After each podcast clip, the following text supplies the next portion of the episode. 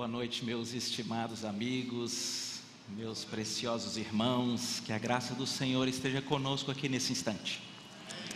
É sempre para mim desafiador e ao mesmo tempo uma alegria assumir aqui esse púlpito, certamente o faço em nome do Senhor Jesus.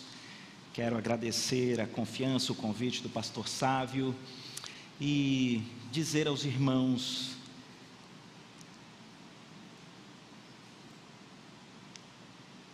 que nós cremos no poder do Evangelho que transforma as vidas.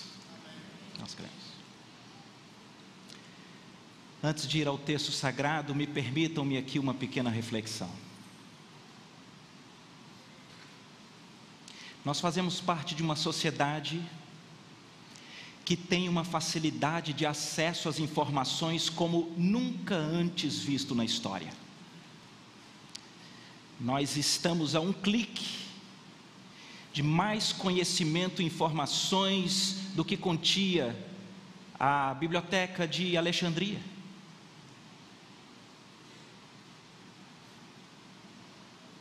E a expectativa de que o acesso às informações pudesse de alguma forma sarar a sociedade não se confirma. Nós vivemos uma sociedade que talvez como nenhuma outra antes tem acesso ao conforto nós vivemos em uma sociedade como nenhuma outra, em que nós temos acesso a medicamentos, a tratamentos. Não obstante, a tecnologia, as informações, o conforto, ao tratamento, aos remédios, nós vivemos em uma sociedade que, como nunca antes na história, tem índices tão altos de um adoecimento da psique, das emoções, do coração, como você achar melhor. Parece que não fecha. É certo que nós enfrentamos uma pandemia e muito se discute a respeito de todos os aspectos emocionais e latentes, mas olhe os índices pré-pandemias e pré-pandemia e nós veremos nas crianças, nos pré-adolescentes, nos jovens um índice de doenças da psique como nunca antes vistas. O meu intuito não é entrar em uma discussão das razões, mas é apenas de constatar. Muitos são os nomes dados a essas alterações, a, essas, a esses adoecimentos, e eu optei por escolher um desses nomes para nós tratarmos aqui hoje, porque me pediram um título para a exposição. E eu então resolvi dar como título para essa exposição de hoje o remédio para o esgotamento. O esgotamento mental, o esgotamento emocional, o esgotamento profissional são, dentre inúmeras nomenclaturas dos adoecimentos da psique, nomenclaturas que têm sido muito abordadas E eu então fui tomado por esse desejo aí do Senhor de caminhar com vocês nesse espinhoso tema. Burnout, depressões profundas, síndromes ou esgotamento. Me permitam dizer algo aos irmãos.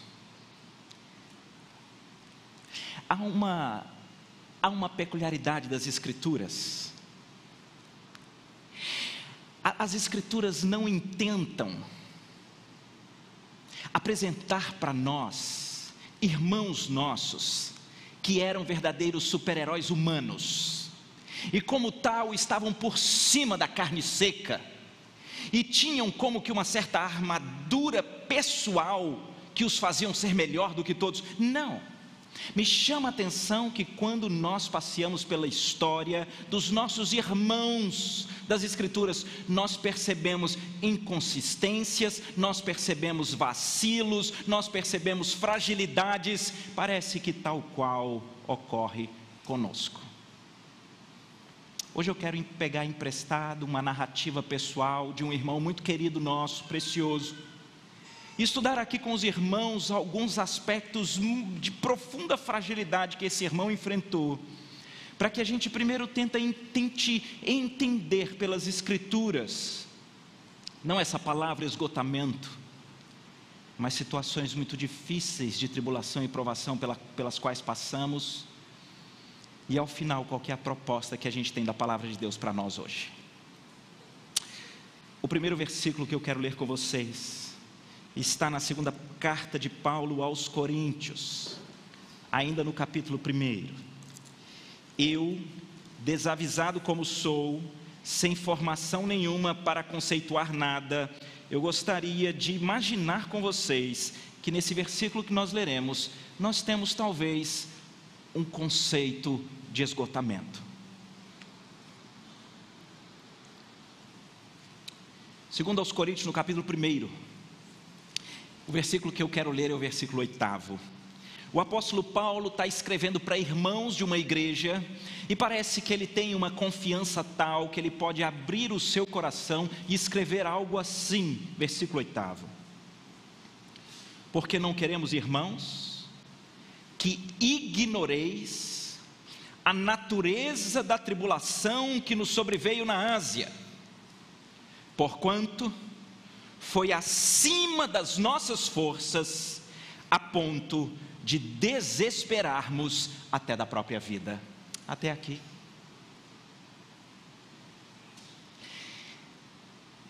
Não te chama atenção? Ele é o apóstolo Paulo. Ele é aquele apóstolo, como que fora de tempo, instruído no deserto pelo próprio Cristo. É aquele usado para o primeiro e grande avanço missionário. Um homem que na narrativa de Atos chega é assombroso, porque é dito que as pessoas tocavam nos seus lenços e eram curados. Esse homem escreve para os irmãos daquela igreja de Corinto, e como quem tem uma certa confiabilidade de abertura de coração, ele diz: Eu preciso que vocês não ignorem algo que nos sobreveio na Ásia. É uma natureza de tribulação tal que ela foi, nas duas expressões que nós temos no texto, acima das nossas forças.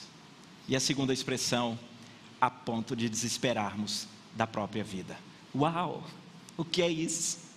Quem aqui tem esse tipo de coragem de escrevendo uma carta para aqueles que você confia, abrir a ponto de você estabelecer: eu não suporto.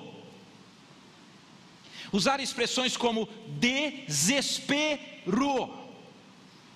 Estruturas aqui de alguém que abre o coração de maneira curiosa. Me permita aqui um parêntese. Muitos comentaristas tentam, conhecendo toda a trajetória de Paulo, nós temos mesmo na segunda carta de Paulo aos Coríntios uma grande relação de broncas pesadas pelas quais ele enfrentou. Paulo foi é, é, chicoteado é, três vezes, ele teve mais de três vezes, ele esteve em naufrágios, foi perseguido, foi apedrejado, foi dado como morto, um monte de situação, mas fato é que os comentaristas não conseguem saber qual é essa circunstância específica que ele cita aqui para dizer aos seus irmãos: foi acima das minhas forças. Eu gosto das Escrituras porque, de um lado, nós não temos um super-herói, Paulo. E também eu gosto das Escrituras porque, conquanto ela não destrinche com características de detalhe o problema aqui, ela mostra para nós que Deus sabe o que é que você enfrenta quando você já não consegue suportar aquilo pelo qual você passa? É uma expressão muito curiosa, eu fico imaginando, eu me lembro que eu, logo adolescente, né, e a gente começa a fazer alguns exercícios e a gente quer ficar forte, e eu então achava que eu estava muito forte e estava perto de uma construção e eu vi, não sei se vocês sabem, o saco de cimento, aquilo é um desafio para qualquer um. Um saco de cimento são 50 quilos, mas afinal de contas eu estava muito forte, muito forte. E assim que eu fui, eu falei assim: eu posso ajudar, eu carrego. Pai, você tem certeza? Eu falei, sim, eu carrego. Só que antes de mim chegou um, na frente, e falou assim: pode pôr. Ele ia atravessar no ombro. A hora que o cara pôs um, ele falou assim: põe outro. O cara botou dois, e o camarada saiu carregando dois. E aí eu fui. A hora que o cara pôs, foi a primeira vez que eu fui tentar carregar um saco de cimento. E eu me lembro quando ele encostou aqui e fomos os dois para o chão. Eu não consegui. Fomos os dois. Mas esse tipo de expressão que tem aqui não é de um saco de cimento, onde parece que você faz lá muita força, eu não estou conseguindo, mas quem sabe um pouco mais. Não, não é. Né, a expressão que nós temos aqui, algo pelo qual Paulo está dizendo para nós que enfrentou, que foi acima das suas forças. A gente está falando daquelas situações que jogam a gente no chão, que nos levam à lona e a gente não consegue dar um passo. É, o texto está falando aqui daquelas situações que a gente enfrenta e de alguma forma a gente se sente tão sem força e sem energia que a gente fica paralisado. Paulo está dizendo: Eu não quero que vocês ignorem a natureza da tribulação que eu enfrentei na Ásia. E é muito interessante porque ao tempo que a gente poderia falar de um esgotamento físico, ou quem sabe de um esgotamento mental, um esgotamento emocional, e me parece que isso aqui está tudo envolvido, ele diz: não só não havia forças em nós para lidarmos com tal natureza de tribulação, como fomos tomados de um desespero. Desespero. Desespero é uma expressão é, muito forte. E eu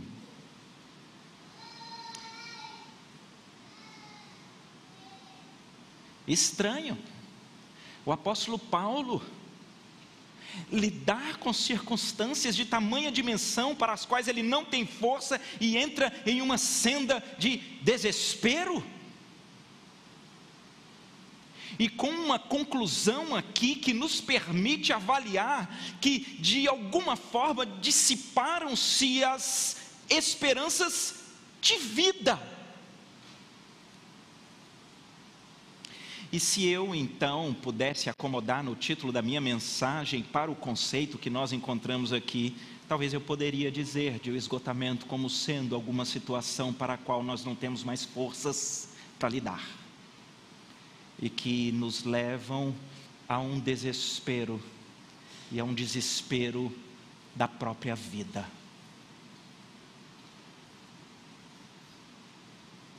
Parece, queridos, que quando nós olhamos as Escrituras e nós estamos aqui caminhando com um irmão muito precioso nosso, o apóstolo Paulo, parece que as Escrituras não escondem de nós que a vida é imprevisível. E muitas das vezes, sem que nós percebamos, nós, nós podemos ser lançados a situações, tribulações de natureza tal, que algum nível de esgotamento como esse pode bater na porta da nossa casa. Nesse primeiro texto, o próximo versículo eu queria lê-lo, porque ele diz aqui, de alguma forma, que Paulo tem uma compreensão inicial a respeito das razões pelas quais Deus nos leva a situações que nos parecem ser insolúveis. Ele diz, no capítulo 1 da segunda carta aos Coríntios, no versículo 9, ele diz: Contudo, já em nós mesmos tivemos uma sentença de morte, para que não confiemos em nós, e sim no Deus que ressuscita mortos. Eu não podia sair desse primeiro ponto sem já chamar a atenção dos irmãos para um discernimento espiritual que o apóstolo Paulo tem a respeito dessas situações que são maiores do que o que a gente suporta. Ele diz: tem uma grande espiritual razão, é para que nós recebamos uma sentença do morre eu.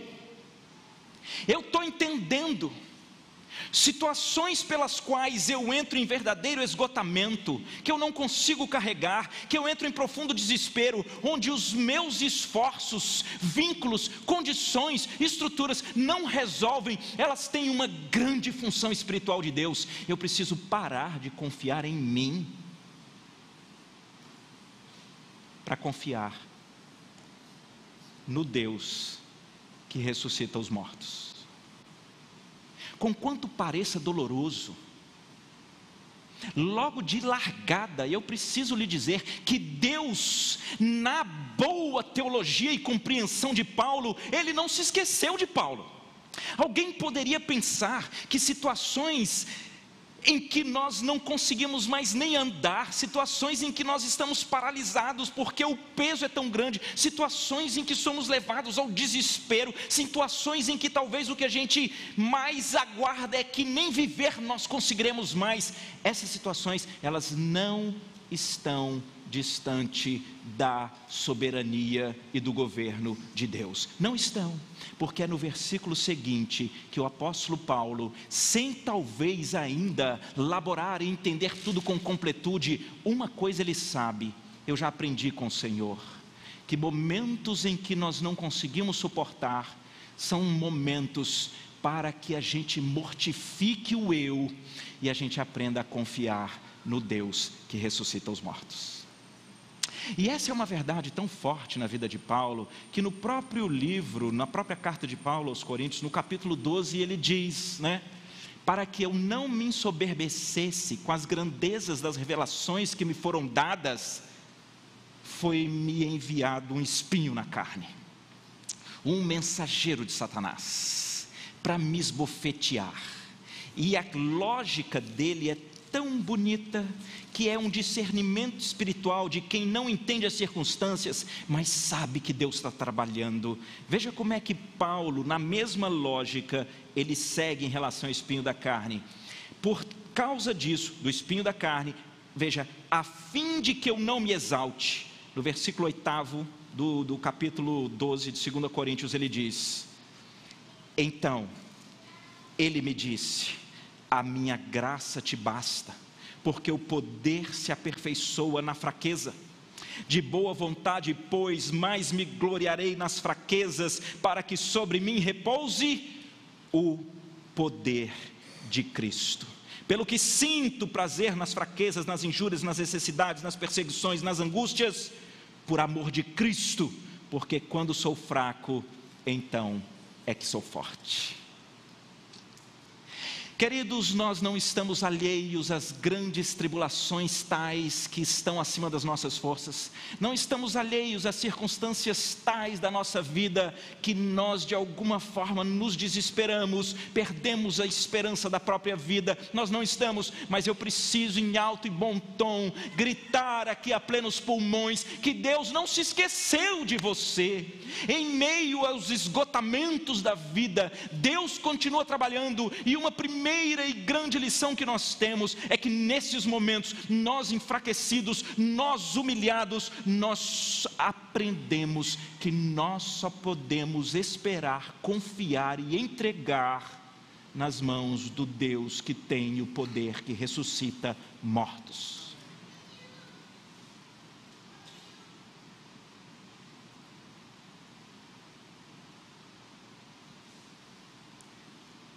Paulo foi levado a uma escola de sofrimento tal que ele diz: Quer saber, eu sinto prazer nas fraquezas, porque eu entendi. Deus me disse que a graça dele me basta. Então eu sentirei maior prazer nas fraquezas, porque quando eu sou fraco, Ele é forte, e o poder de Deus se aperfeiçoa na minha fraqueza. Mas esse capítulo continua e a situação parece que não é tão fácil para o apóstolo Paulo.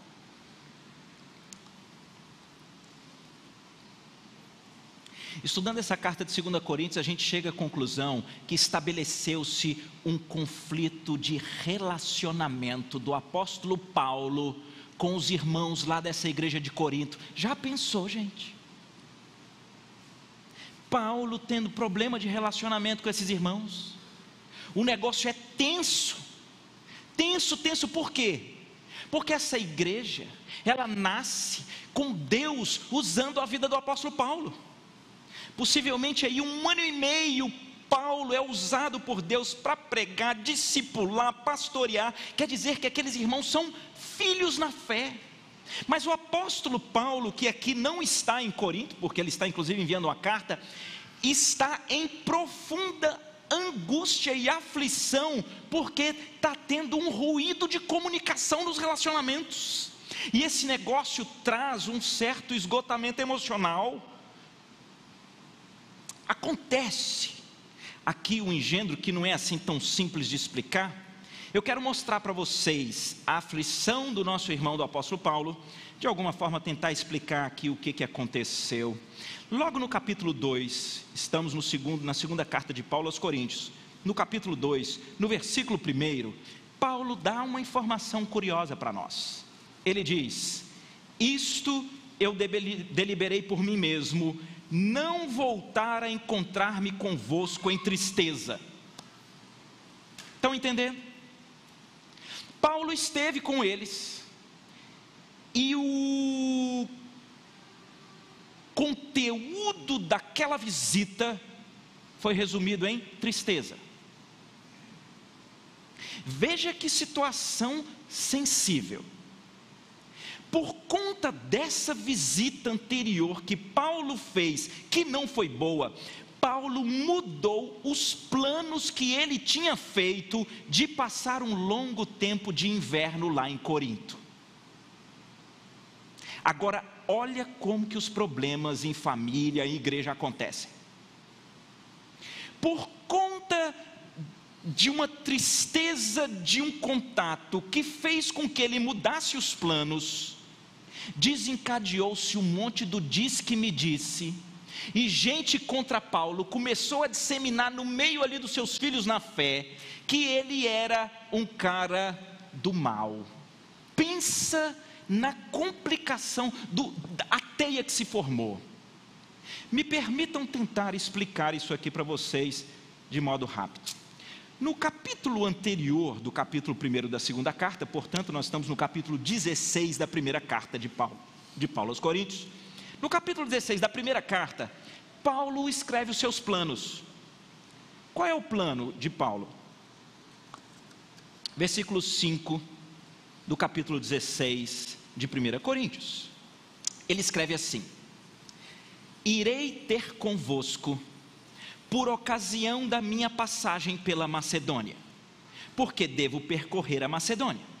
E bem pode ser que convosco eu me demore ou mesmo passe o inverno, para que me encaminheis nas viagens que eu tenha de fazer, porque não quero agora ver-nos apenas de passagem, pois espero permanecer convosco algum tempo, se o Senhor permitir. Entenderam?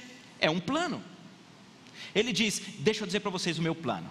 Eu vou para Macedônia, na Macedônia eu quero voltar e quero passar um inverno em vocês, com vocês e quero ficar muito tempo. Não quero que seja só de passagem. Estou muito feliz. Está terminando. Ele estabelece o plano na carta.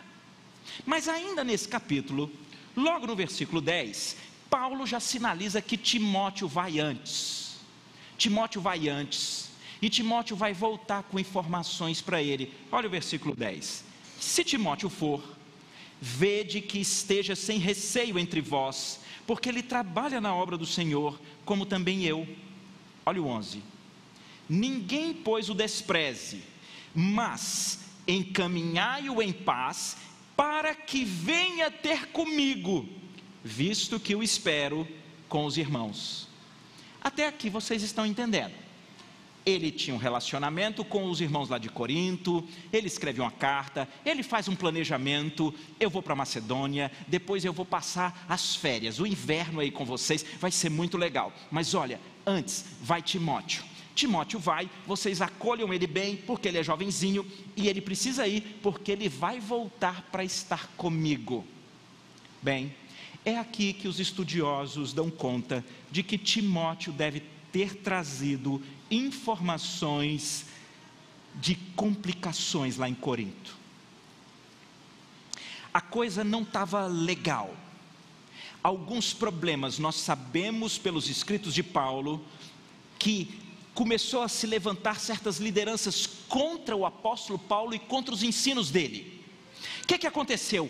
Paulo resolveu então o plano era ele ir para Macedônia e depois voltar para ficar muito tempo lá. Paulo inverte. Paulo vai para fazer uma visita rápida, porque parece que uma bronca pesada se instalou no seio dos seus filhos na fé. E ele vai, e essa visita rápida, fora do planejamento que ele tinha dito, pronto, deu problema. Virou uma confusão. Virou uma confusão, e isso deu combustível para que as pessoas lá em Corinto falavam: "Tá vendo? Paulo não tem palavra. Paulo diz que vai fazer uma coisa e faz outra. E o pior, Paulo fez essa viagem, não prestou porque teve muita tristeza, e então Paulo não volta para ficar o período do inverno lá. Quer dizer que virou aquela confusão. Já entraram em confusões assim? Que você, na melhor das intenções, muda um plano, o outro diz isso é maldade, é malignidade, e o outro diz não, é assim, mas não é. O negócio ficou de tal forma complicado que nesse primeiro capítulo da segunda carta de Paulo aos Coríntios, ele se defende. É. Veja, no versículo 12, estou agora no primeiro capítulo da segunda carta de Paulo aos Coríntios.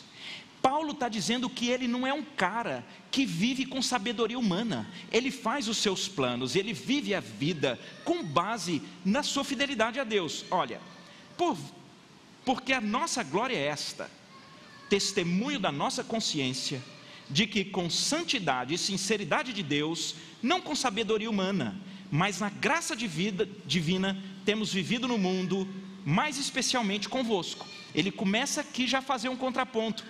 Não venham dizer que é conveniência, que é ideia humana. Eu sempre vivi na minha consciência para com Deus, numa graça divina para com todos vocês.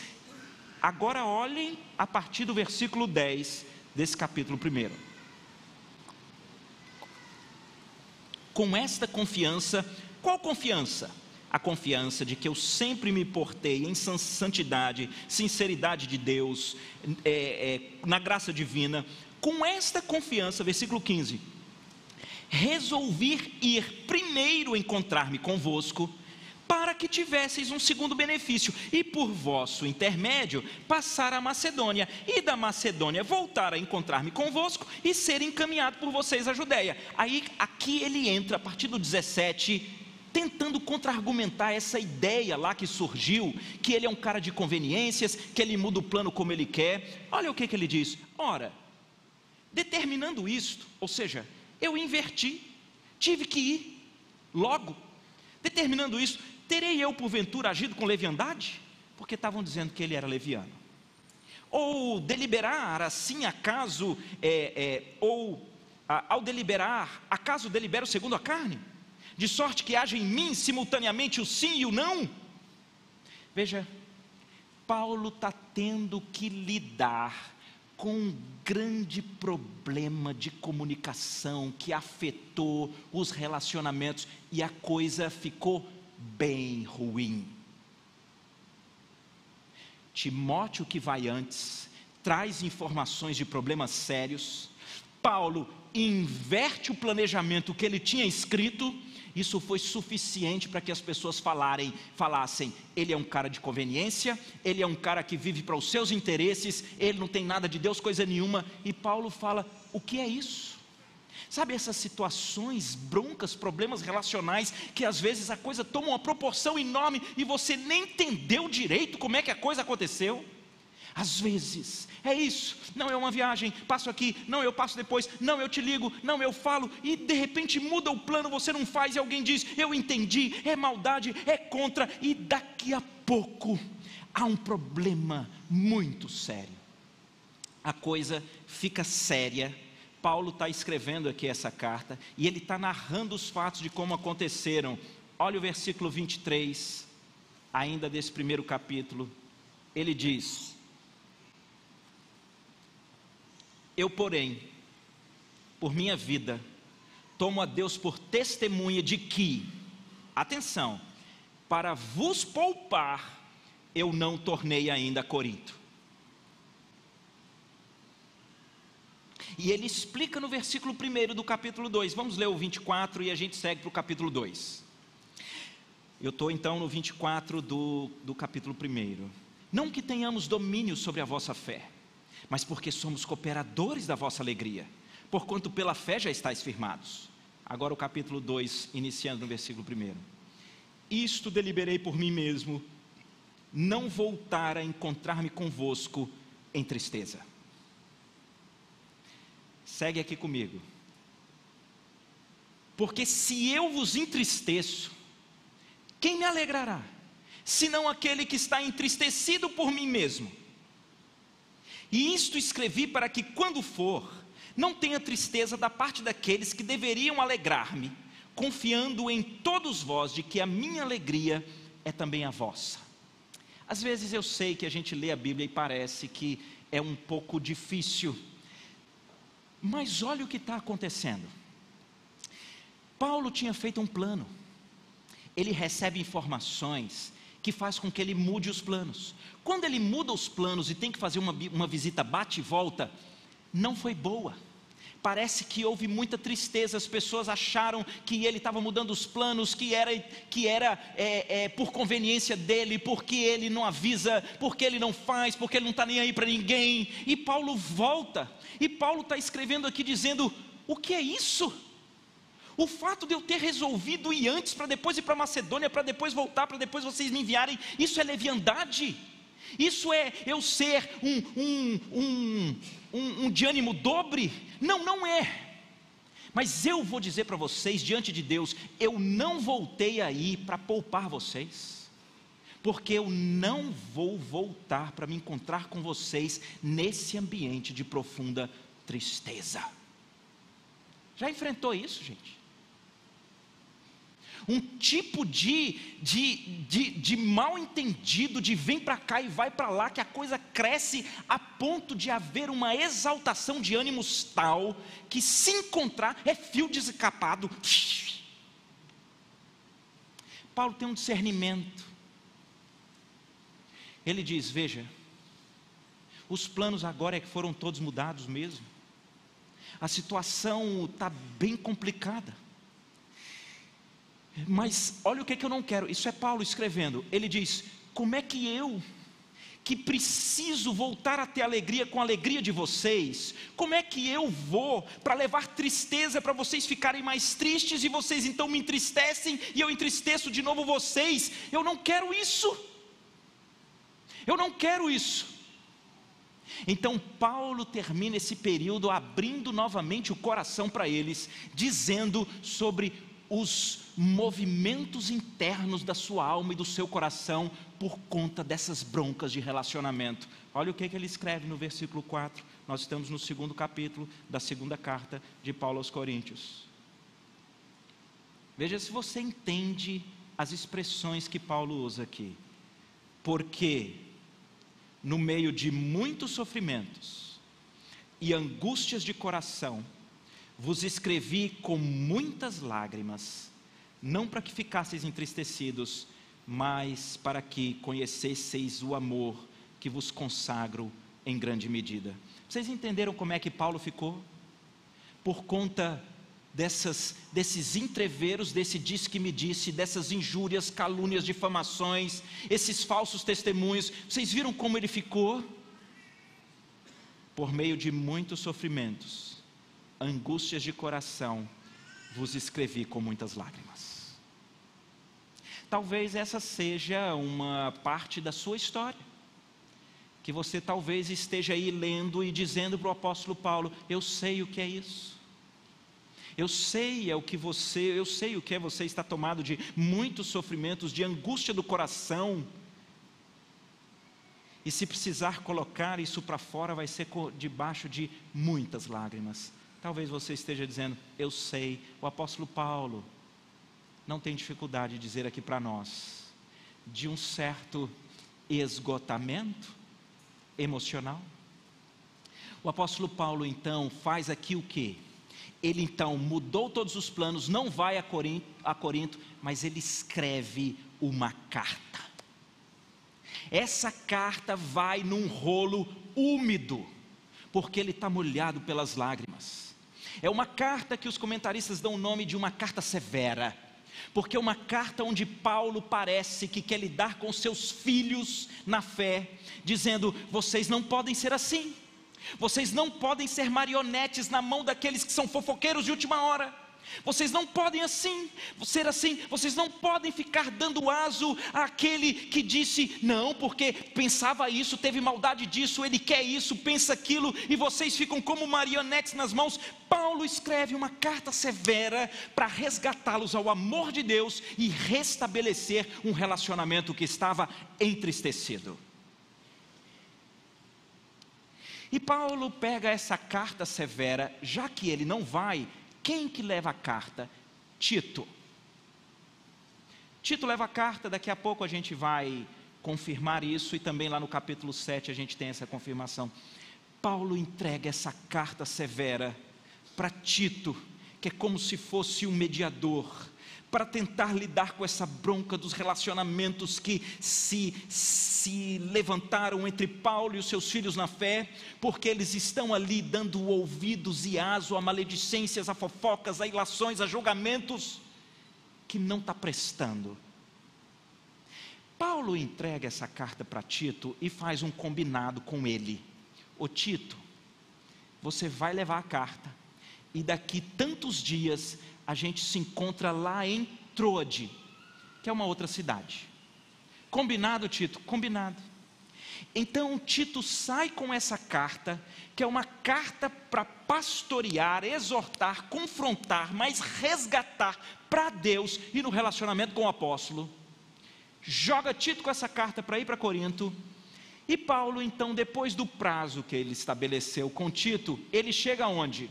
Em Troade que, que acontece lá em Troade, ah, versículo 12 de 2 aos Coríntios, capítulo 2? Preste atenção, muita atenção no versículo que nós vamos ler.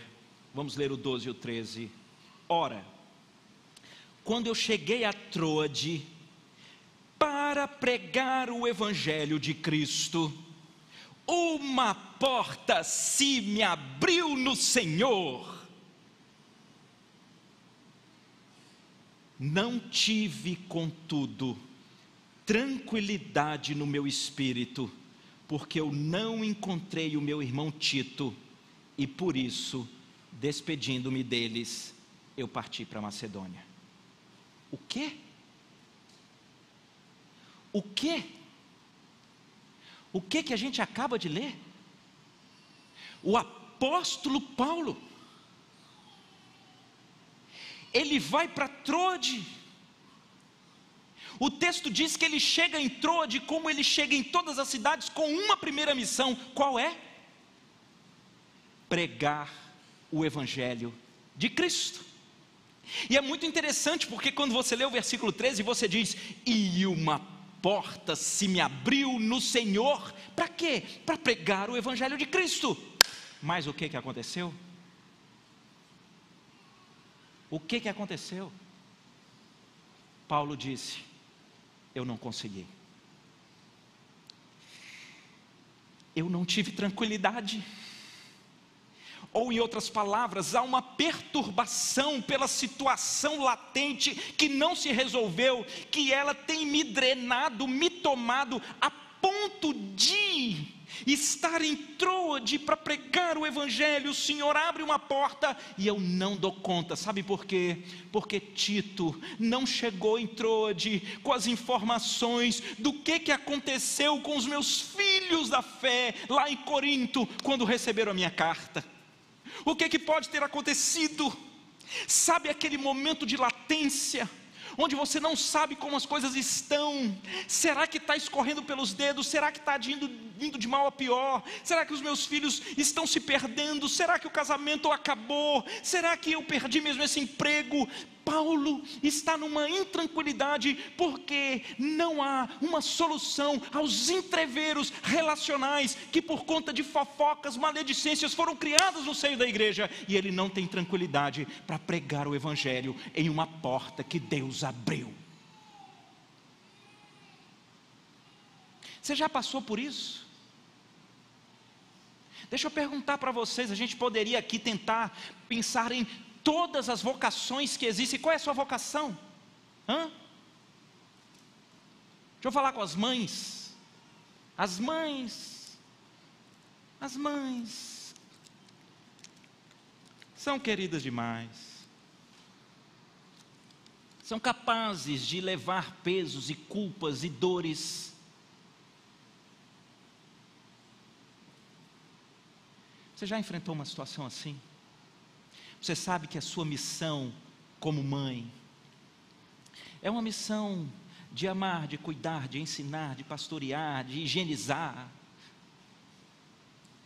Mas de repente, as circunstâncias e as complicações são tais que você acha que não dá conta mais. Não, são as mães, são os pais.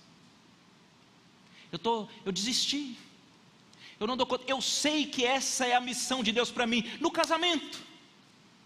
A gente tem de um lado, homem, ame a sua mulher sacrificialmente, dê a sua vida, pastoreie dentro de casa, mas você olha e fala: é isso que eu quero, eu só não dou conta. Uma mulher que diz: eu já desisti. Eu o quê? É na igreja, eu não dou conta mais de servir na igreja. Eu, qual é o nível de intranquilidade que é capaz de te subtrair as condições para você simplesmente fazer aquilo para o que você é vocacionado? Parece que Paulo está em um esgotamento vocacional, emocional, mental, físico, é completo. O que é que você está pensando em desistir? O que é que, é que você diz, eu não dou conta mais? O que, que é que você é até é capaz de olhar assim, tá, tudo bem, é isso, mas eu, eu não dou conta mais, o que é? Bem, até aqui o que a gente viu é que Paulo escreve uma carta dizendo: a vida é imprevisível, tá pessoal? Eu venho de uma luta, de uma bronca na Ásia, que foi acima das minhas forças, não tive como suportar, e isso me levou a uma espécie de desespero e desespero da própria vida. Mas deixa eu então abrir o jogo com vocês sobre essa circunstância deletéria que nós nos envolvemos. Foi necessário uma mudança de planos por discernimento de Deus, mas vocês estão sendo alvos de fofocas, de maledicências, dando ouvido aos outros, e vocês adoeceram o coração, e vocês já estão achando que eu sou um leviano, que eu sou um interesseiro, o nosso relacionamento se tornou em tristeza. Eu não quero alimentar tristeza nos nossos relacionamentos, eu preciso da verdade. Paulo escreve, ele tem um plano, ele manda Tito, manda com a carta, ele espera que Deus visite, reconcilie mas Tito não aparece e ele está aflito. Bem, eu preciso terminar, né? O que, é que a gente faz? Eu disse no início que tinha dado o título que há um remédio para o esgotamento. Qual é o remédio para o esgotamento? Eu só posso pedir, de uma maneira um pouco inusitada, que vocês fiquem de pé porque nós precisamos ler a plenos pulmões apenas o primeiro período do versículo 14 da segunda carta de Paulo aos Coríntios. Por favor, vocês de pé. 2 Coríntios, capítulo 2, versículo 14. Depois de narrar o seu esgotamento é, é, é, na Ásia, o seu esgotamento relacional, o seu esgotamento é, é, de intranquilidade, porque os seus planos não dão certos, ele diz versículo 14 até a palavra Cristo, 1, 2, 3 e. Graças, porém, a Deus que em Cristo, continua comigo, sempre nos conduz em triunfo. Mais uma vez, até triunfo. Graças, porém, a Deus que em Cristo sempre nos conduz em triunfo. Olhem para mim, pode desligar ali, porque nós vamos decorar esse negócio. Pode tirar da tela. Eu vou dizer e vocês repetem. Graças, porém, a Dal, eu vou dizer e depois vocês repetem. Graças, porém, a Deus, que em Cristo, sempre nos conduz em triunfo. Mais uma vez, vou fazer uma primeira frase maior. Graças, porém, a Deus que em Cristo, sempre nos conduz em triunfo última vez, completo. Graças, porém, a Deus que em Cristo sempre nos conduz em triunfo. Graças, porém, a Deus que em Cristo sempre nos conduz em triunfo. Podem sentar. Queridos, esse é o remédio. O remédio é quando você lida com as estruturas de esgotamento que essa vida podem te trazer. Você precisa parar quando nada está resolvido e você precisa simplesmente ser tomado de uma realidade espiritual. Vocês sabem o que é triunfo? Essa é uma expressão usada duas vezes nas Escrituras, e que ela diz respeito a um grande ritual de vitória dos romanos. O triunfo, pode pesquisar, desde o Wikipédia a outras enciclopédias, você vai ver. O triunfo é um grande cortejo preparado para a grande vitória do comandante que chega. E ele chega com recursos requintes de organização daquele cortejo que vai aos circo, circos máximos de Roma, é um grande festejo, porque afinal de contas o império foi conquistado, todos os inimigos foram derrotados, e existe uma grande celebração para aquele que vence. E essa é a expressão que está aqui. Sabem por quê, queridos? Preste atenção. O verdadeiro triunfo, a verdadeira vitória, ela não depende de nós, não depende de vocês, ela é dada por Deus. É Deus, pela Sua graça, que nos conduz em triunfo. Veja que não são as virtudes humanas, as condições humanas, as capacidades humanas, os relacionamentos humanos, os poderes humanos, o dinheiro humano que resolve. É Deus quem estabelece a vitória. Isso é um negócio maravilhoso. E como que é que isso foi feito? Como que é que isso foi estabelecido? Como é que essa vitória ocorre no triunfo? O texto diz: o Deus que dá a vitória e o triunfo, ele a dá em Cristo. Visita comigo aqui Colossenses no capítulo 3. Eu estou com pena do pastor Humberto, eu disse que estava encerrando, ele veio aqui para trás, mas era tudo mentira. Eu não estou encerrando. Mas deixa ele, coitado. Colossenses no capítulo 2. Atenção, isso daqui, gente, é a verdade espiritual na veia que sara o esgotamento. Prestem atenção, eu estou em Colossenses 2 a partir do versículo 13. E a vós outros, que estáveis mortos pelas vossas transgressões, pela incircuncisão da vossa carne, Jesus vos deu vida juntamente com Ele, perdoando todos os nossos delitos, tendo cancelado o escrito de dívida que era contra nós e que constava de ordenanças, o qual nos era prejudicial, removeu inteiramente, encravando-o na cruz. E lá na cruz, o versículo 15, despojando os principados e potestades, publicamente os expôs ao desprezo, triunfando deles na cruz. Essa é a vitória de Cristo.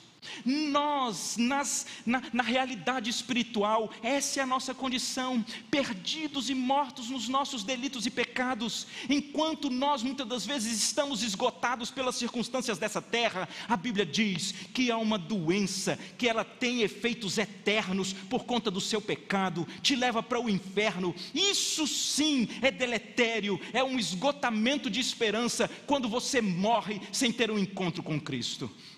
Porque Cristo, na cruz, ele não foi como o general romano, que para ter o triunfo, em um dos artigos que eu li, ele tinha que ter matado pelo menos 5 mil soldados do inimigo, ele tinha que trazer capturados centenas, centenas ou milhares de, de, de, de cativos do, do, do império que foi derrotado. Jesus, ele está triunfando porque ele deu a vida dele. Ele entrega a vida dele para saldar a dívida que você não pagaria. Ele põe a vida dele para ser condenado a uma condenação que era você que merecia. E quando Jesus triunfa de todo principado e potestade na cruz, ele por fim vence a morte. E quando ele vence a morte, ele olha hoje para cada um de nós e diz: Você quer ficar de qual lado? Porque a vitória existe para aqueles que estão comigo. É por isso que Paulo tem essa certeza. Ele crê em Cristo. Ele sabe que Cristo já derrotou todos os principados e potestades desse mundo tenebroso. Ele sabe que está unido com Cristo. Então, Paulo, quando ele não tem mais o que olhar para as circunstâncias, só tem bronca pesada maior do que as forças, desespero, problemas de relacionamento, planejamentos que não dão certo, ele para tudo e diz: Mas Graças a Deus que em Cristo eu estou sempre no triunfo. Abre lá em Romanos 8.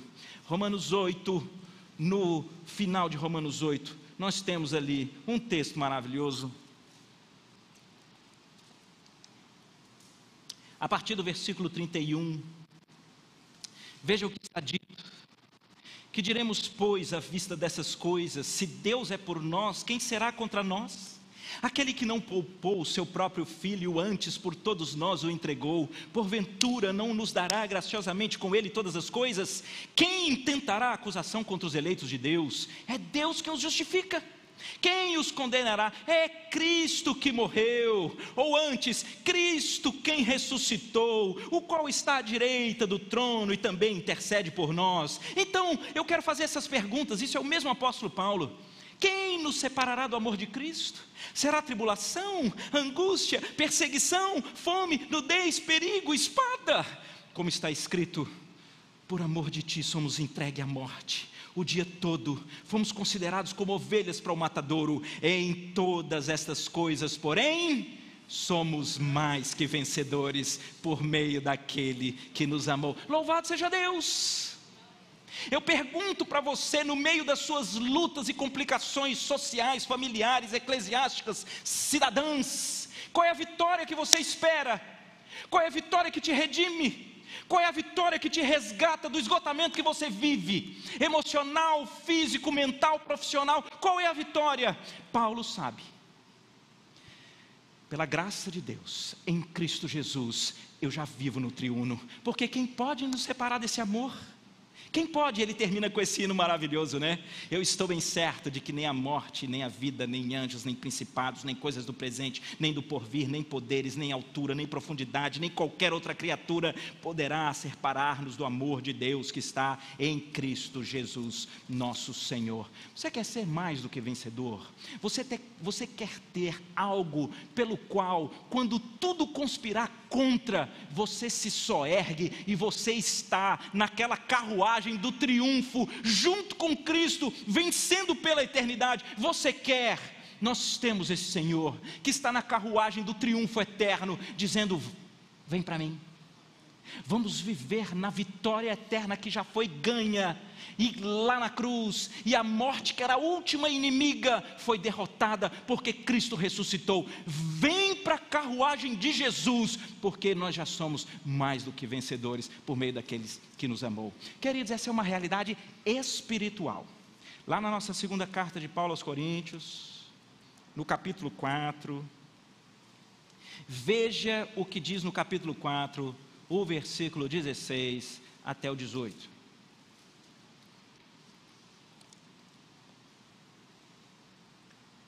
Por isto, não desanimamos, pelo contrário, mesmo que o nosso homem exterior se corrompa, contudo o nosso homem interior se renova de dia em dia. Por quê? A nossa leve e momentânea tribulação produz para nós eterno peso de glória, acima de toda comparação. Preste atenção, queridos, no segredo. Não atentando nós nas coisas que se veem, mas nas que se não veem, porque as que veem são temporais, as que não se veem são eternas. Sabe qual é o maior presente que Deus pode nos dar nesses dias? Abrir os nossos olhos espirituais. Existe um triunfo vitorioso do Senhor Jesus que está passando e que quando nós o enxergamos, nós já podemos nos sentir vitoriosos por meio daquele que nos amou. Nós não precisamos temer os principados e potestades, nem os dominadores deste mundo tenebroso, porque o Senhor já triunfou deles na cruz. E deixa eu dizer para vocês, ao longo da história, muitos levantes já vieram e todos se frustraram. Em Atos nós aprendemos que a igreja foi perseguida e queriam então enquadrá-la e destruí-la. Ela multiplicou e encheu o mundo. Passou pouco tempo, imperadores romanos, os primeiros, queriam destruir o cristianismo. O que eles conseguiram foi multiplicá-lo e espalhá-lo.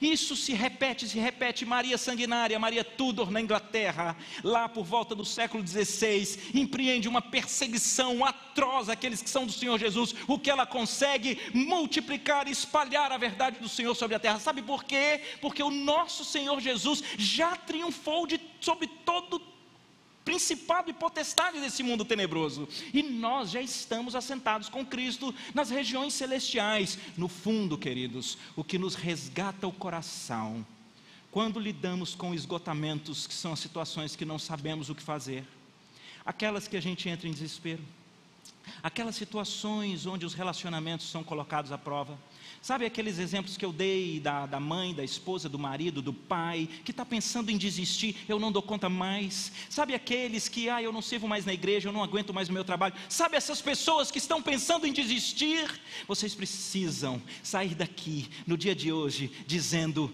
graças a Deus que em Cristo nos conduz sempre em triunfo.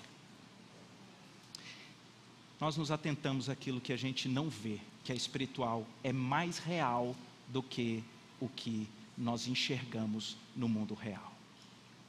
Agora sim, eu queria convidar meu amigo Eli para vir aqui, porque mais cedo ele estava sentado ali e eu lembrei de um cântico. Um cântico que tem tudo a ver com o que eu queria compartilhar aqui com vocês, porque é um cântico que estabelece onde é que está a vitória. Hã? Que vitória que você almeja? A vitória daquele que contempla o Cordeiro, a vitória daquele que adora o Cordeiro, a vitória do Senhor, ela é certa e ela triunfará. Me dá um dó maior aí, Eli. A vitória é daquele que o contemplar. Jesus, Cordeiro que venceu.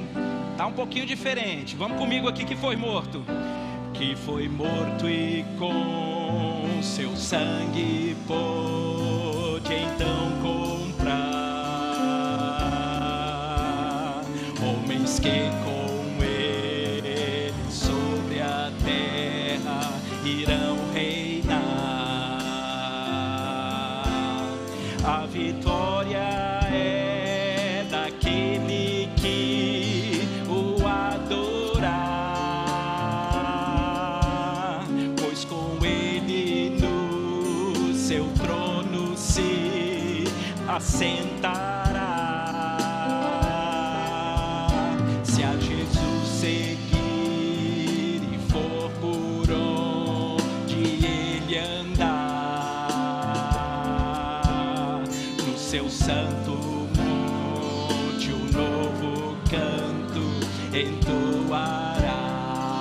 quem a vitória fique de pé. A vitória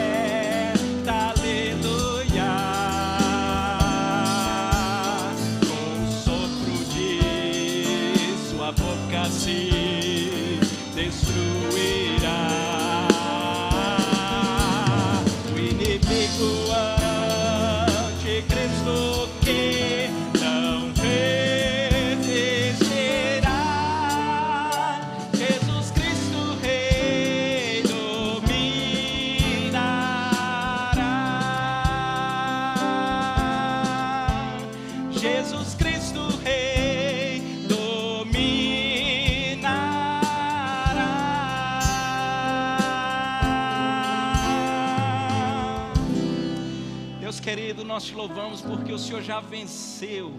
A vitória tua é certa. Nós temos a, o privilégio de, pela graça de Deus em ti, sermos sempre conduzidos em triunfo.